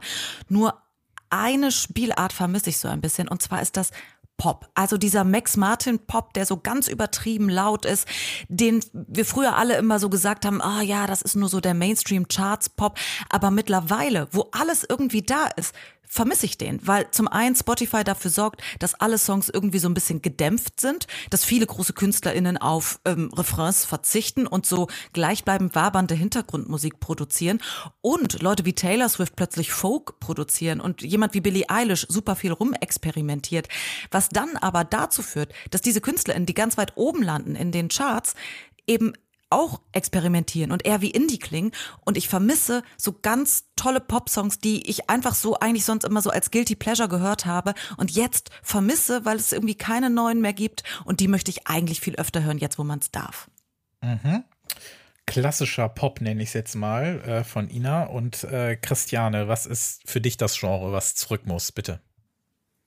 Ja, ich schließe da gleich mal an, weil äh, ich befinde mich auch im Pop und ich möchte aber etwas spezifischer werden. Und zwar wünsche ich mir Girl Groups zurück, weil ich glaube, wir sehen uns alle nach besseren Zeiten zurück, nach der äh, Prä-9-11-Ära, in denen die Charts bevölkert waren von richtigen Casting-Trash. Und ich finde, ähm, dass wir dieses Gefühl zurückholen, zurückholen müssen mit äh, Pop-Girl Groups, die Songs singen über Freundschaft, über banale Beziehungsproblemchen und Girl Power und ein bisschen mehr vermeintliche Belanglosigkeit wieder in unser Leben zurückbringen, ähm, was sich dann wie Balsam auf unsere geschundenen Seelen legen kann. Also wir brauchen wieder mehr Messias der Hoffnung und, und Lebensfreude, wie beispielsweise die Spice Girls, wie No Angels, wie Atomic Kitten, die Sugar Babes und so weiter und so fort. Das fehlt der Welt aktuell sehr also Messias der Hoffnung, ähm, das möchte ich, das da gebe ich dir 10 Euro für, wenn ich mein erstes Buch so nennen darf. das finde ich ja großartig. äh, dafür auch schon mal äh, ein extra Punkt. Ähm, ja, okay, wow. Also ich habe deshalb auch, weil ich durchaus auch sehe, wo es da die Unterschiede gibt, dann bei Pop und Girl Group Pop jetzt auch nicht gesagt, ähm, macht was anderes, sondern mir war schon klar, was da gemeint ist. Albert, du hast den Post-Rock angebracht. Ina, du hast den, den klassischen äh, Max Martin Pop, hast du es genannt rangebracht und bei Christiane gab es den Girl Group Pop und jetzt dürft ihr mal ein bisschen darüber sprechen, was da so gemeint ist. Ähm, Ina, kannst du mir zwei Songbeispiele nennen für den Pop, den du meinst? alles von Max Martin. Also alle Songs, die Max Martin mitgeschrieben hat. Also so, ähm, keine Ahnung, NSYNC Bye Bye oder ähm, vielleicht auch so was Taylor Swift ähm, bis vor ein paar Jahren noch gemacht hat mit Bad Blood. Also auch so ganz ähm, dolle Pop-Songs, die so voll reingehen, die total übertrieben sind, die, ähm, wie gesagt, die oft so als dieses Guilty Pleasure durchgegangen sind, als es noch irgendwie so ein bisschen peinlich war zu sagen, man mag eigentlich gerne Pop, aber die Zeiten sind ja vorbei. Aber jetzt gibt's diesen Pop nicht mehr so viel. Aber was es ja auf jeden Fall gibt, und das hattest du auch schon gesagt, Albert, äh, Post-Rock. Also ich würde jetzt sagen, der war, also du hast gesagt, der war ja nie, nie wirklich weg, aber ähm, mhm. der, also da würde ich sogar weitergehen und sagen, der war doch die ganze Zeit da. Also Mogwai und Caspian und Explosions in the Sky und Konsorten, ähm, das sind doch Sachen, also die haben doch in den letzten Jahren andauernd Alben rausgebracht. Deswegen der Post-Rock, der war doch immer da. Ja, äh, du hast recht, aber ähm, ich glaube, dass das Wort Post-Rock für sehr viele Arten von ähm, Musik gebraucht wird. Äh, zum Beispiel wird Talk Talk, also die, die letzten beiden Talk Talk Alben werden auch als Post-Rock bezeichnet. Äh, was ich meine, ist dieser, neun, dieser mit 90er Jahre äh, Post-Rock, der aus Chicago gekommen ist. Also mit Tortoise, The Sea and Cake und so. Und da höre ich in letzter Zeit äh, einige Bands, die wieder genauso klingen. Aber dann ist es ja wieder da. Äh, Darf es ja auch sein, wenn ich die äh, Fragestellung richtig verstanden habe. Ach so, ich habe so verstanden, als ähm, welches Genre weg ist und wiederkommen sollte. So eher war es auch so gemeint. Also wenn entweder es bahnt sich gerade so ein bisschen was an, aber es ist schon was, was wünscht ihr euch unbedingt zurück, was gerade nicht wirklich da ist. Also natürlich ist immer alles da. Es gibt auch Girlgroups, es gibt ja auch Pop, aber es geht ja schon um diesen, um die große Aufmerksamkeit dafür. So war das gemeint. Deswegen äh, geht es mir auch schon darum, äh, um Genres, die jetzt gerade nicht wirklich eine Rolle spielen, die ihr aber gerne wieder hättet. Ja, und ähm, ich würde mir eben wünschen, dass diese Art von Musik ein großes Revival erfährt, so wie jetzt dieser New Indie von Bands wie Black Country New Road. Aber da würde ich jetzt mal ganz provokant fragen, warum denn? Also bei Ina habe ich das Gefühl, sie hat eine ganz klare äh, Begründung hier ge geliefert, warum sie den Pop zurückhaben möchte, weil man jetzt sagen darf, dass wir es gut finden. Und äh, meine Begründung war ja, wir sind alle so geschunden mit diesem ganzen Gelaber um Virusvarianten und lange Dürreperioden und bla. Wir brauchen einfach wieder so einen so einen Strahl der Hoffnung. Aber warum brauchen wir jetzt Post-Rock, der ja sowieso die ganze Zeit da war? Also wie gesagt, ich bestreite, dass diese Art von Postrock die ganze Zeit da war. Also natürlich schon in, äh, auf niedrigem Niveau. Ähm, und ja, wir brauchen den Postrock auch wieder auch für das, was du gesagt hast, für die äh, Pandemieüberstehung und für Entschleunigung und ja, und gegen toxische Männlichkeit. Also ich würde jetzt einfach mal so ganz subjektiv argumentieren, ich eh die ganze Zeit, ne? Aber äh, das, ähm, mir fällt so wenig zu Post-Rock ein, weil ich da so wenig Anknüpfungspunkte zu habe und das nie, nie gemocht habe. Und deswegen kann ich gar nicht so genau sagen, ob das jetzt wirklich so untoxisch männlich ist, aber ich empfinde diese alles, was immer mit Post davor ist, immer als so eine bisschen, ja, auch leicht arrogante Art von Rockmusik, die so ein bisschen was Besseres sein will. Und deswegen würde ich sagen, diese Zeit des was Besseres sein wollens ist doch eigentlich vorbei. Die wollten nicht was Besseres sein, die wollten was anderes sein. Und die beste Musik äh, entsteht als Reaktion auf schlechte Musik. So war das schon seit 50 Jahren. Ich würde gerne noch was zu den Girl Groups sagen. Also, im Grunde sehe ich viele Dinge wie du, aber haben wir nicht diese ganzen Girl Groups so ein bisschen verklärt? Also waren sie nicht dann doch irgendwie die, die so ein bisschen im Nachhinein zu Feministinnen gemacht wurden und eigentlich waren sie aber wie die Spice Girls zum Beispiel dann doch die, die nicht mal offen sagen konnten, ah, wir singen über Sex, sondern die dürfen nur sagen, ah, Sigi, Sigi, Sigi, wanna Sigi, Sigi und dürfen gar nicht sagen, was sie eigentlich meinen. Also nur so ein bisschen das Verschleiern. Das ist doch auch nicht mehr zeitgemäß.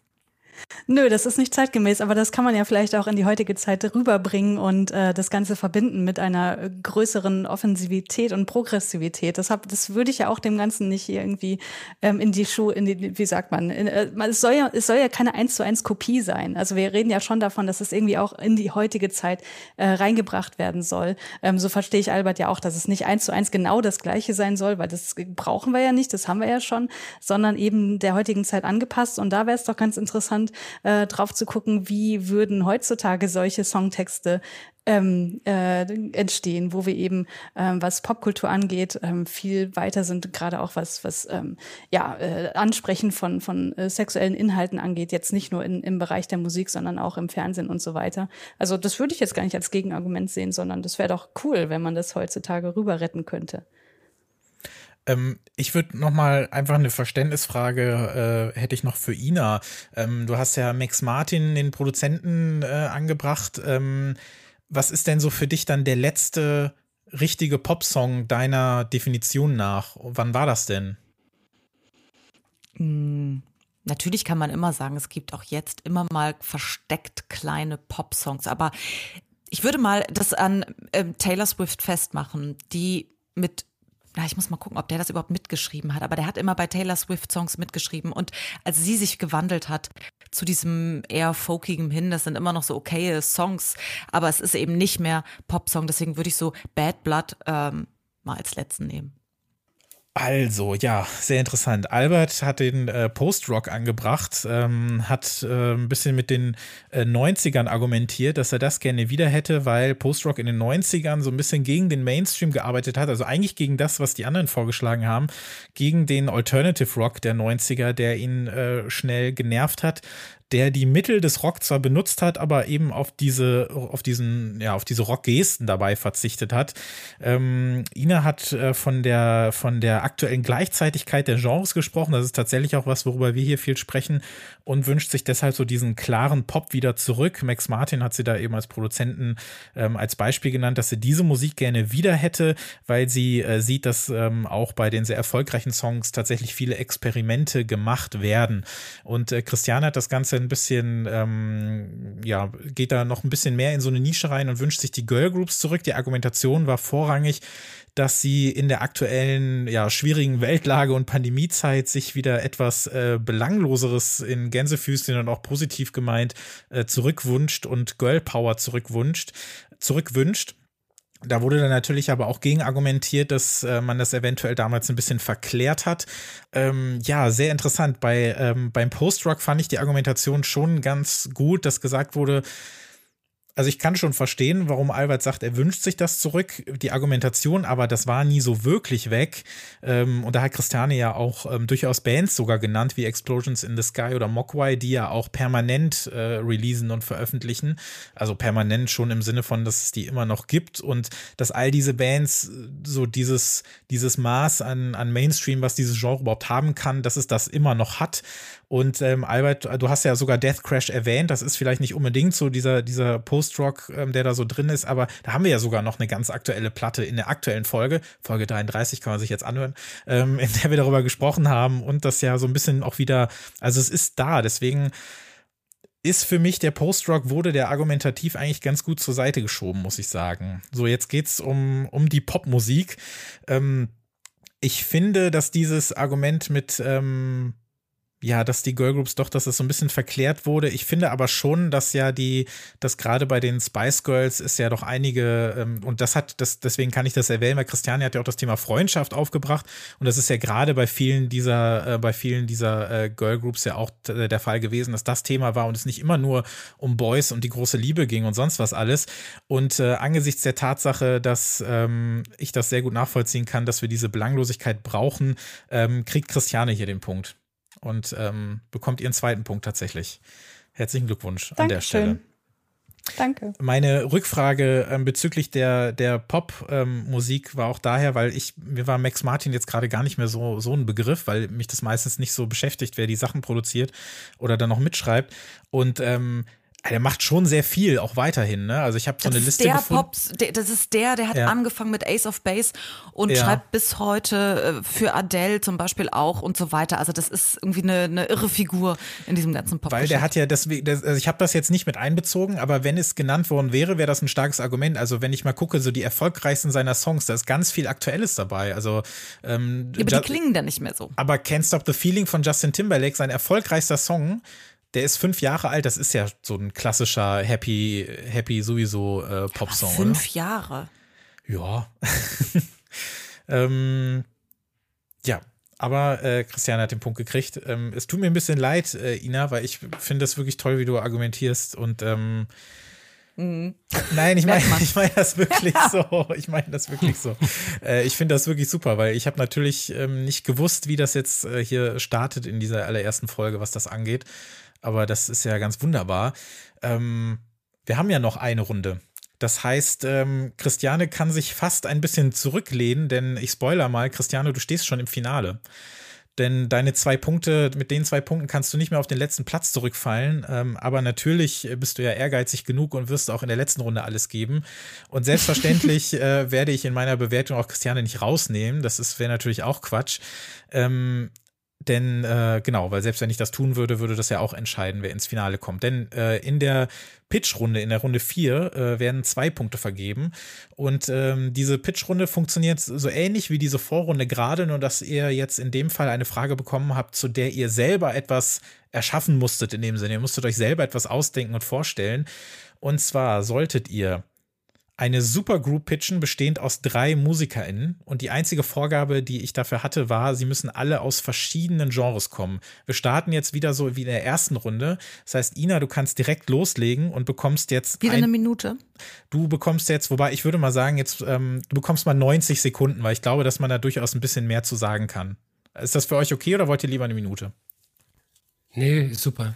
Okay, dann machen wir mal 90 Sekunden und ähm, Ina, du darfst jetzt starten. Was ist deine Supergroup bestehend aus drei MusikerInnen aus verschiedenen Genres?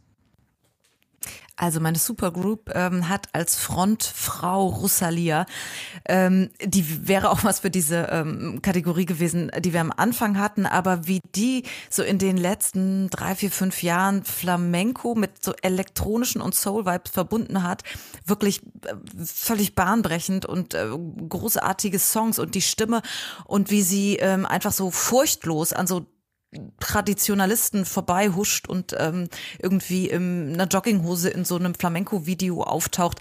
Einfach äh, großartig. Und die würde ich gerne verbinden äh, mit jemandem, der auch dieses Elektronische schon ähm, hat, aber trotzdem nicht aus ihrem Genre kommt, nämlich ist das Nicolas äh, Jar, ähm, der, finde ich, ganz äh, interessante elektronische Songs produziert, die manchmal so sperrig sind, dass es schon wieder nervig ist, aber wenn ihn jemand so ein bisschen an die Hand nimmt wie Rosalia, ähm, das glaube ich in ganz gute Bahnen lenken kann. Und dann braucht es aber noch jemanden, der so ein gutes Händchen hat für Songwriting und zwar nämlich da Damon Alban.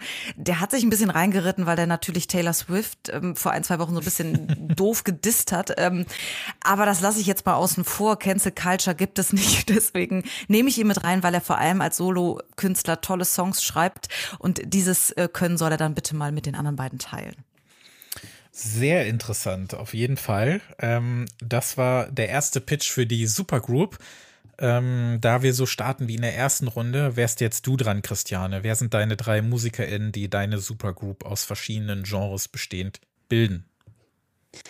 Ja, ich bin da ein bisschen egoistisch rangegangen und habe überlegt, was würde ich denn gern hören? Welche Kombination würde mir besonders gut gefallen? Und habe einfach drei meiner LieblingskünstlerInnen äh, genommen und äh, von denen ich denke, dass sie irgendwie ein harmonisches Ganzes ergeben, aber dennoch irgendwie alle was Eigenes haben. Ähm, und alle drei zeichnet auch aus, dass sie sich sowohl in elektronischen als auch analogen Gefilden wohlfühlen, beziehungsweise sich mit beiden Welten in irgendeiner Form auseinandergesetzt haben. Und die erste Person, die ich nennen würde, wäre Dylan. Ich mag einfach Dylans fragile Stimme und ihre minimalistischen Arrangements, wo ich mir vorstellen könnte, dass das sehr gut mit Nils Fram harmonieren würde, der ja ein Virtuos ist an sämtlichen Tasteninstrumenten und sich auszeichnet durch sehr komplexe Kompositionen Komposition. Und wenn dann noch Fortet hinzukommt, der eben sehr melodiöse Elektroarrangements äh, schafft mit interessanten und unerwarteten Samples und komplexen Frickeleien, glaube ich, könnte da was sehr, sehr Geiles bei rauskommen. Mhm. Wenn du an der Stelle aufhören möchtest, dann ja. geht es mit Albert weiter. Wer ist bei dir in der Supergroup? Deine Zeit startet jetzt. In meiner Supergroup äh, ist Neil Young, Laurel Halo und äh, Matana Roberts. Ich habe es äh, aus den gleichen Gründen wie Christiane gewählt. Äh, diese KünstlerInnen sind in ihren jeweiligen Genres, in Anführungszeichen, äh, meine Favoriten. Neil Young im Folk, Country, Rock, Laurel Halo in der experimentellen elektronischen Musik und äh, Matana Roberts im New Jazz. Äh, natürlich interessiert es mich auch sehr, was passieren würde, wenn man die drei zwei Wochen lang in einem Aufnahmestudio einsperrt, was würde da für Musik rauskommen? Äh, aber es gibt auch einen Nebeneffekt äh, bei dieser Konstellation, der auch etwas zu tun hat mit der früher war alles besser Frage äh, von der ersten Runde. Ähm, Neil Young hat ja durch seine Spotify-Aktion in den vergangenen Wochen viel Aufmerksamkeit bekommen, auch von Menschen, die nicht unbedingt seine Musik hören. Und ich verspreche mir von dieser Supergroup, dass Laurel Halo und Matana Roberts durch eine Zusammenarbeit mit ihm ähm, Aufmerksamkeit bekommen aus Ecken, die sich normalerweise nicht für sie interessieren. So nach dem Motto, wenn Neil Young mit denen zusammenarbeitet, dann wird ja schon was dran sein. Und vielleicht entdeckt der ein oder andere die Musik von den beiden dadurch. Mhm. Das war auch ziemlich genau, waren das anderthalb Minuten. Dann würde ich jetzt nochmal sagen, äh, bekommt ihr jetzt nochmal fünf, sechs, sieben Minuten, um eure Supergroups noch einmal ähm, auszudiskutieren. Ich kann ja nochmal kurz äh, zusammenfassen. Bei Ina waren das äh, Rosalia als äh, Frontfrau, wenn man so will, Nicolas Jar als äh, Produzent und Damon Alban als Songwriter. Bei Christiane waren das äh, Dylan quasi an, am Mikrofon äh, und Nils Fram und Fortet dahinter. Und bei Albert waren es Neil Young, Laurel Halo und Matana Roberts. Und ihr könnt jetzt noch ein bisschen diskutieren. Ich stelle mir gerade vor, wie die äh, Supergroup von Ina ohne Synthesizer klingt. Die eine Runde hat mit der anderen nichts zu tun. Ich weiß. uh also ich muss sagen, dieses Argument, die, die einen sollen den anderen mitziehen, das ist ja so ein bisschen so wie, wie so das Spotify, die Herangehensweise mit den ganzen Kollaborationen, die wir aktuell erleben. Die ist ja nicht so richtig, also die, die ist so marketingmäßig gedacht. Die ist nicht daran gedacht, so was würde denn so die Traumzusammensetzung sein? Was würde wirklich so was vielleicht irgendwie so harmonieren, wie, wie man es noch nie gehört hat? Und ähm, dann ist so dieses Marketing-Argument oder dieses Aufmerksamkeitsargument eins, was wir eh gerade gerade viel zu viel haben über die ganzen Kollaborationen, die die KünstlerInnen machen, um die Reichweite von dem anderen irgendwie mitzunehmen. Das Marketing-Argument, äh, wie du es nennst, habe ich ja auch als Nebeneffekt bezeichnet. Der Haupteffekt ist, dass mich persönlich interessiert, wie klingt es, wenn diese drei total unterschiedlichen Musikerinnen äh, zusammen in ein Studio eingesperrt werden und Musik machen. Ja, ich muss sagen, mir fällt die Argumentation hier ein bisschen schwer, weil ich äh, so wenige von den KünstlerInnen kenne, die hier genannt wurden. Aber ähm, äh, Ina, vielleicht kannst du erläutern, wie geht denn Damon Alban mit Flamenco-Sound zusammen? Das kann ich mir so gar nicht vorstellen. Ja, ähm, der würde sich das ähm, natürlich irgendwie anhören und der würde das, glaube ich, ähm, auch aus der Hand geben, so ein bisschen. Das würde dann von Rosalia so ein bisschen mitkommen und er würde so sein, sein gutes Gefühl für Melodien, die mm, einen so leichten mitnehmen, aber sich nicht aufdrängen, dazu mischen. Das heißt, er würde das jetzt nicht in die Hand nehmen, sondern da so ein bisschen mit aus der Hand geben. Also er würde das so ein bisschen mainstreamiger machen. Habe ich das richtig verstanden? Nee, so würde ich es nicht sagen. Er würde dem Ganzen aber ähm, eine Komponente hinzufügen, die das. Ich würde ja nicht sagen, dass der Mainstream-Songs ähm, immer nur schreibt. Also vor allem bei seinen Solo-Sachen oder bei The Good, The Bad and The Queen, bei seiner Band. Ähm, das sind ja ähm, fast eher so, so, mh, hm, naja, Folk-Alben ist jetzt auch übertrieben, aber ähm, und diese Art von seinem Songwriting würde ich mir da wünschen. Das sind so zurückhaltende, aber überzeugende Melodien. Und das verbunden mit Rosalia, die viel ähm, hat, drin hat, was manchmal auch so ein bisschen drüber ist, das kann ich mir als gute Mischung vorstellen. Der erdet das Ganze so ein bisschen. Hm. Albert, wie würde denn die äh, Arbeitsteilung zum Beispiel. Vielleicht kann man, um so sich ein bisschen besser vorstellen zu können, wie die Musik klingt, die eure Supergroups so machen. Ähm, du hast ja Neil Young, Laurel Halo und Matana Roberts an den Start gebracht, unabhängig von dem Argument, du würdest das gerne hören. Aber wie würde das denn klingen, wenn die drei zusammen Musik machen? Ich glaube, dass, also Laurel Halo ist äh, ein, eine Elektronikkünstlerin, Matana Roberts ist eine Saxophonistin. Ich bin deshalb froh, dass das Saxophon nicht bei den schlimmsten Instrumenten aller Zeiten genannt wurde. Und Neil Young spielt Gitarre und ähm, singt. Ich glaube nicht, dass er singen würde da. Er ist auch bekannt für äh, Soundcollagen und hat in den 80ern ein 75-prozentiges Elektronikalbum aufgenommen. Ich glaube, dass er sich mit in diese Laurel Haloschen Soundscapes und Beats mit äh, einbringen würde. Äh, Ina, kannst du das vielleicht äh, bei dir noch ein bisschen beschreiben? Also wie würde zum Beispiel die Zusammenarbeit dann von Nicolas Jarre und Damon Alban aussehen, die ja beide, glaube ich, doch im, im Studio doch sehr so das Heft in die Hand nehmen wollen. Wie würde das denn klingen, wenn die zusammenarbeiten würden? Ja, das wäre ja das Spannende, dass sie das dann mal nicht dürften ähm, und vielleicht auch mal lernen oder vor allem Damon Alban mal lernen, was es heißt, Songs zusammenzuschreiben und dass das auch eine Kunst für sich ist. Und vielleicht würde er dann über sich hinauswachsen und ähm, da noch was dazulernen. Christiane, kannst du das vielleicht auch noch mal ein bisschen bei äh, Nils Fram und also kannst du vielleicht noch ein bisschen ausdifferenzieren, äh, wie du das so genretechnisch äh, meinst, weil man könnte ja sonst auch sagen, Dylan, Nils Fram, Fortet ist ja gar nicht so weit voneinander entfernt.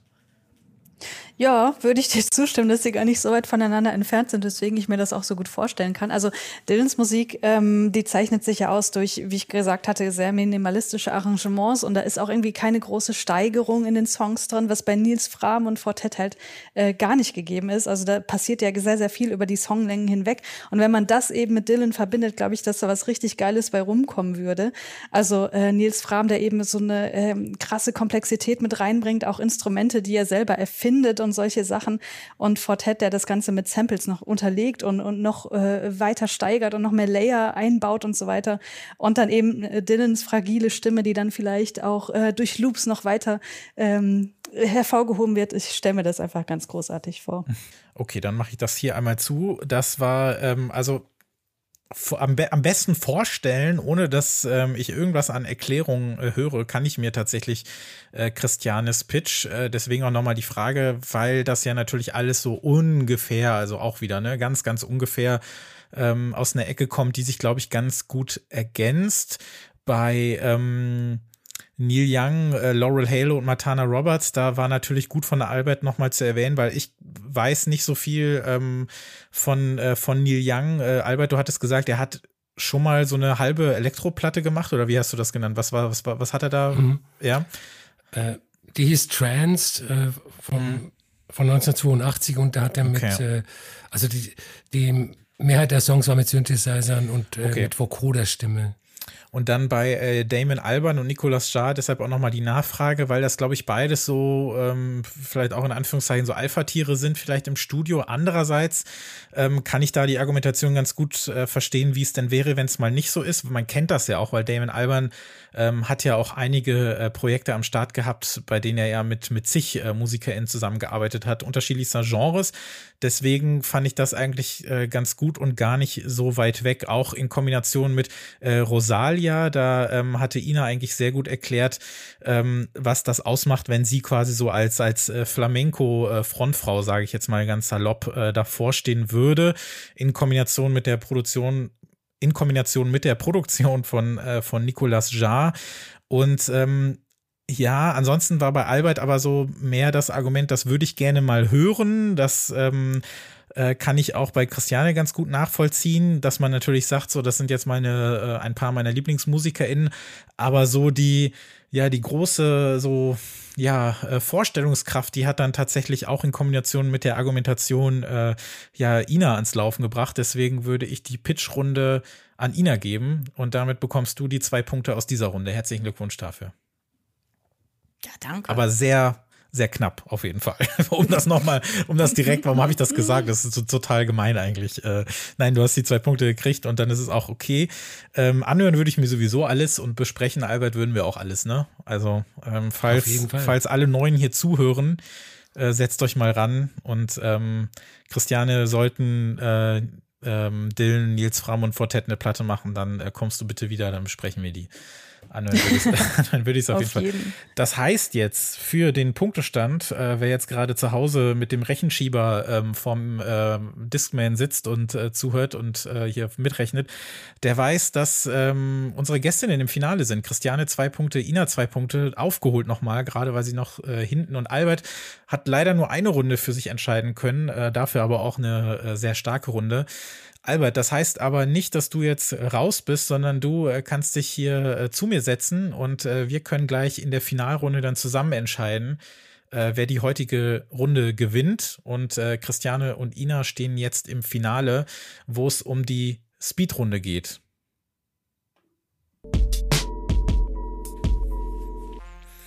Die Speedrunde erkläre ich gerne nochmal. Und zwar wird hier im Best of Five äh, die Siegerin ermittelt. Ihr bekommt eine kurze, knappe Frage gestellt, die ihr beide noch nicht kennt und müsst euch schnell eine Antwort überlegen. Schnell auch wieder in Anführungszeichen. Es geht nur darum, wer zuerst antwortet, darf zuerst antworten. In manchen dieser äh, Fragen sind bereits zwei Antworten vorgegeben und ihr entscheidet euch für eine davon. Ähm, manche sind offener, ähm, da müsst ihr euch dann eben schnell eine Antwort überlegen und sie äh, nennen mir wäre es äh, wichtig, dass ihr vielleicht ähm, euren Namen sagt, um äh, quasi mir vorzugeben, ähm, wer, wer dran ist. Weil äh, wenn es jetzt irgendwie eine Frage ist, bei der zwei Antworten vorgegeben sind und ihr seid ganz schnell beieinander, dann kann ich das vielleicht schlechter unterscheiden. Deswegen sagt doch gerne euren Namen. Vielleicht äh, ändern wir das in der nächsten Folge auch wieder, aber probieren wir es mal so. Wer zuerst antwortet, bekommt 30 Sekunden für die Erläuterung, für die Begründung. Ihr müsst euch quasi on the fly überlegen. Dann bekommt ähm, die andere Kandidatin 30 Sekunden, um die entweder übrig gebliebene Antwort oder die in der Zwischenzeit selbst überlegte Antwort zu argumentieren und beantworten. Und dann bekommt ihr jeweils nochmal 15 Sekunden, um gegen die andere Argumentation, äh, um gegen die andere Antwort zu argumentieren oder um noch ganz schnell darauf zu reagieren. Ähm, ist das soweit klar? Ja. ja. Super. Dann, wir haben maximal fünf Fragen und äh, Albert, äh, du kannst äh, gerne gut zuhören und dir so im Kopf auch ein paar Notizen machen. Mhm. Ähm, wir würden dann zusammen entscheiden, wer den Punkt bekommt. Da Albert und ich zu zweit ähm, quasi jetzt hier sind, kann es natürlich sein, dass äh, es dann eins zu eins steht. Es ist so, dass wir abwechselnd quasi äh, doppeltes Stimmrecht haben. Bei der ersten Frage wäre, äh, würde meine Stimme doppelt zählen, bei der zweiten Alberts und so weiter, so dass wir hier kein, äh, kein Remis am Ende haben. Damit geht es mit der allerersten Frage los. Und zwar ist das eine Ja-Nein-Frage. Hologrammkonzerte verstorbener MusikerInnen. Ja oder nein? Nein. Christiane, nein. So, ja, ähm, Christiane, du äh, hast deinen Namen zuerst genannt. Du hast jetzt 30 Sekunden. Warum ist das doof? Ja, das ist total doof, weil da, da geht ja genau das verloren, weswegen man auf ein Konzert geht, nämlich die Aura des Künstlers auf der Bühne zu spüren und das Gemeinsame. Das Gemeinsame hat man vielleicht, aber die Aura fehlt und das, äh, das macht halt überhaupt keinen Sinn. Du hast noch 15 Sekunden? Immer noch. Mhm. Ähm, pff, würde man für ein Hologramm, für, für irgendwas, was nur visuell da ist, wirklich Geld ausgeben wollen? Äh, ich glaube nicht, da kann man sich gleich ein Video zu Hause angucken. Okay, Ina, du bist dafür. Das wäre ja also zu sagen, hm, man spürt die Aura nicht und so weiter, wäre ja sozusagen, ähm, als würde man sagen, naja, ein Film ist ja irgendwie auch nur so ein digitales Produkt, da hat man ja auch irgendwie nichts von versus Theater. Das heißt, ich glaube, es ist doch eine tolle Chance für Menschen jeder Generation, auch verstorbene MusikerInnen, nochmal auf der Bühne zu sehen, wenn man es irgendwie zu Lebzeiten nicht geschafft hat oder derjenige einfach viel zu früh gestorben ist, äh, eröffnet das doch total super Möglichkeiten.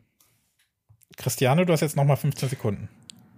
Aber gerade weil der Künstler oder die Künstlerin ja tot ist, kann es nicht mehr sein als ein billiger Abklatsch. Und wer will denn einen billigen Abklatsch sehen und dafür vielleicht noch äh, hunderte Euro ausgeben, nur weil das irgendwie eine neue Technologie ist? Das kann ich mir nicht vorstellen. Ina? Naja, nur wer sagt denn, dass das überhaupt, es ist ja gar nicht gesagt, dass das dann überhaupt nicht authentisch ist und die Aura vielleicht da gar nicht mit dabei sein kann. Also es gibt ja sehr, sehr viele ähm, Videos und Filmchen von äh, KünstlerInnen. Das heißt, wenn die Technik vielleicht und so weit stopp. ist. Ähm, Tut mir leid. ähm, Tut mir leid. Ähm, Albert, du hast ja, du hast ja sicher auch Gedanken gemacht. Was, ähm, wie würdest du sagen? Wer hat hier, wer müsste hier den Punkt bekommen? Ähm, meiner Meinung nach muss Christiane den Punkt bekommen, ähm, nicht nur, weil sie besser argumentiert hat, sondern weil sie auch einfach recht hat damit. Na gut, das ist ja, das ist ja tatsächlich, das spielt ja keine Rolle. Ähm, das, ist, das spielt ja keine Rolle, ähm, was wir jetzt für die bessere Antwort ähm, halten, sondern nur wie argumentiert wurde. Ähm, in dem Fall muss ich von meinem äh, doppelten Stimmrecht äh, Gebrauch machen. Ähm, ich sage, Ina bekommt den Punkt, weil ich zwar nachvollziehen kann, dass man sagt, ähm, das ist nur ein Abklatsch, aber ich finde, für mich schwingt da immer sowas mit, du hättest dabei sein müssen und wie auch immer. Ich finde dieses, diese Argumentation, dass es nochmal eine Chance ist, was zu erleben, bei dem man einfach nicht dabei sein konnte und da kann man ja nichts für, äh, das gibt bei mir jetzt den Ausschlag, deswegen ähm, ähm, geht Ina mit 1 zu 0 in Führung. Und die zweite Frage ist ähm, wieder eine Entweder-Oder-Frage was ist besser? Eminem oder M&M's? Christiane M&M's. Christiane, bitte. M&M's kann man essen. Man kann sie sich jederzeit im Supermarkt besorgen. Ähm, sie lösen direkt Dopamin aus bei jedem Menschen, der sich M&M's einverleibt. Das ist bei Eminem auf jeden Fall nicht der Fall und deswegen sind M&M's besser als Eminem. Möchtest du es dabei belassen? Du hast noch 15 ja. Sekunden bestimmt. äh, nee, das, ich brauche noch was für die zweite Runde. Okay, Ina, du bist für Eminem. Ja, also erstmal muss ich ja sagen, M&M's sind viel, viel zu teuer für das, was sie sind. Sie verursachen Karies und wenn schon Karies, dann bitte doch wegen der äh, günstigeren Smarties. All das verursacht Eminem nicht. Ich habe keine körperlichen Leiden. Ähm, ich habe vielleicht auch keinen körperlichen Genuss, aber ähm, ist es ja immerhin auch die Abwesenheit von so etwas kann ja auch schon ähm, was Positives haben. Und außerdem, mh, mm, naja, also, na, so, ist eh vorbei. Christiane, du hast nochmal 15 Sekunden. Ja, die Abwesenheit von etwas kann positiv sein. Äh, M&M's sind abwesend von Misogynie und ich glaube, das ist ein ganz starkes Argument, was äh, gegen Eminem spricht. Okay, Ina nicht, ähm, oh, nee, muss, ich, ich bin leider raus. Ich muss den Punkt quasi direkt schon äh, an Christiane geben, weil mir nichts einfällt. Okay. Das ist leider eindeutig. Tut mir leid für die Frage, aber es hätte ja auch sein können, dass hier ein Eminem-Fan äh, in der Runde ist. Ähm, ja, Christiane, du kriegst den Punkt. Äh, es steht äh, 1 zu 1. Ähm, ich fand dein letztes Argument äh, fand ich ganz gut. Ähm, außerdem haben ähm, ja die M&M's haben sich doch jetzt eh gerade gerebrandet, oder? Das heißt, ähm, die sind jetzt auch ein bisschen äh, inklusiver und weniger frauenfeindlich. Und ich glaube, das ist eine äh, Verwandlung, die Eminem vielleicht noch bevorsteht, wenn er sie überhaupt jemals bekommt. ähm, es ist spannend im Finale. Albert, was wäre überhaupt? Entschuldigung, ich habe dich gar nicht gefragt. Was wäre denn deine Meinung gewesen? Aber den Punkt, den äh, den haben ja die Kandidatinnen unter sich schon vergeben. Da waren wir ja eh nicht mehr gefragt. Also, obwohl ich ähm, Eminem nicht ausstehen kann, war ich äh, kurz bei Ina, äh, weil sie ja schon überzeugend argumentiert hat. Aber äh, gegen das Misogonie-Argument konnte ich mich nicht mehr wehren. Ich hätte äh, Christiane ja. die Punkte gegeben. Dann doch lieber Karius, ne? Äh, wenn man sich zwischen den beiden Sachen entscheidet, dann doch lieber Karis.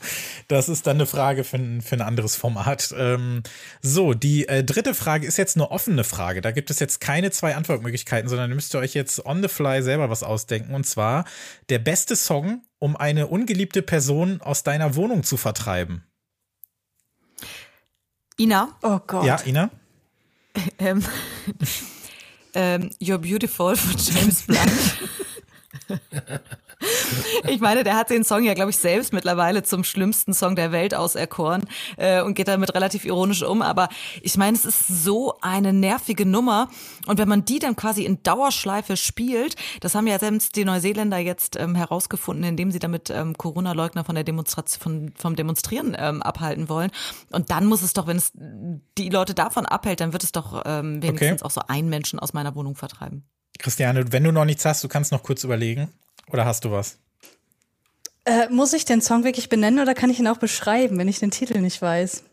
Es muss schon sehr eindeutig ähm, zuzuordnen sein. Mist.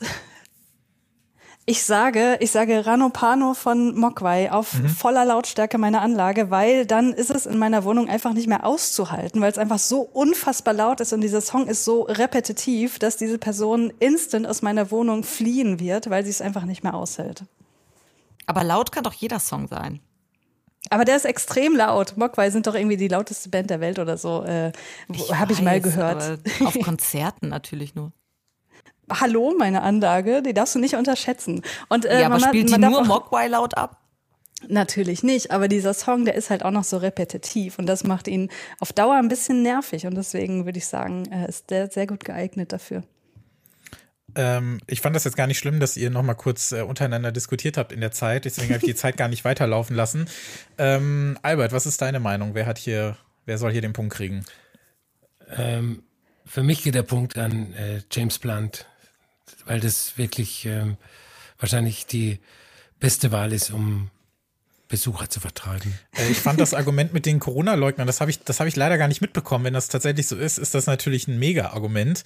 Ähm, der arme James mhm. Blunt, der geht zwar sehr selbstironisch mit der ganzen Nummer rum und hat wahrscheinlich die Flucht nach vorne gesucht, um sich selber irgendwie so als Meme zu vermarkten. Aber nichtsdestotrotz ist das natürlich eine gute Idee und die einzige, ähm, die einzig gute Nutzen für den Song ist in dieser einen The Office-Folge. Ich weiß nicht, ob ihr den kennt, in dem ähm, Michael Scott sich den Song nicht kaufen möchte und dann deswegen immer nur diesen 30-Sekunden-Schnipsel von Amazon abspielt, als er so traurig traurig ist. Ja. ähm, äh, von daher, das nur noch nebenbei. Ähm, ja, James Blunt kriegt hier den Punkt, beziehungsweise kriegt Ina den Punkt und hat jetzt den Matchball. Und jetzt gibt es wieder eine Entweder-Oder-Frage. Und das ist auch wirklich sehr, sehr subjektiv. Und zwar möchte ich jetzt von euch wissen: Festival oder Clubkonzert? Christiane Clubkonzert. Christiane? Ja, auf einem Clubkonzert, also da geht man ja hin, weil man einen Künstler oder eine Künstlerin ähm, ganz gezielt sehen möchte. Äh, Clubkonzerte sind außerdem intimer, man kann näher an die Bühne ran, man ist nicht von so unfassbar vielen Leuten Umgebung, was, äh, was ja gerade in Corona-Zeiten ein großer Vorteil ist, wie wir alle wissen. Und äh, ja, äh, man, man kann einfach viel mehr rausziehen aus kleinen Clubkonzerten und deswegen werden sie immer gewinnen. Mhm. Ina? Also für mich geht nichts über Festival. Auch mal Bands irgendwie zufällig entdecken, weil man irgendwie zu spät war für die andere und dann merken so, wow, wäre ich nie hingegangen auf dieses Konzert und dann spontan zu merken, das ist doch total super. Ähm, das ist einfach unbezahlbar und außerdem war es so lange jetzt weg, dass ich nichts mehr vermisse, als endlich wieder so drei, vier Tage auf einem Festival rumzulungern, ohne zu duschen und ähm, einfach die ganze Zeit Musik zu hören. Christiane?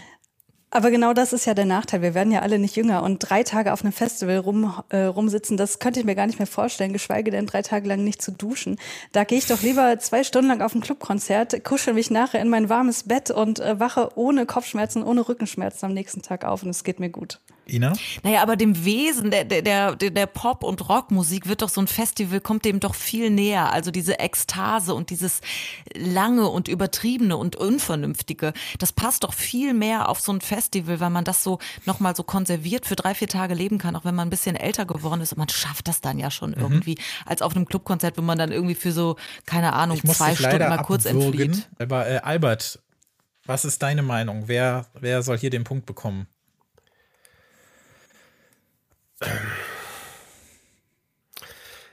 Es ist schwierig, weil ähm, ich würde ich würde eigentlich äh, Christiane geben, aber weil ich auch ihrer Meinung bin, aber ich fand diese dieses letzte Argument von Ina fand ich eigentlich ähm, sehr überzeugend, deswegen würde ich ihn ihr geben.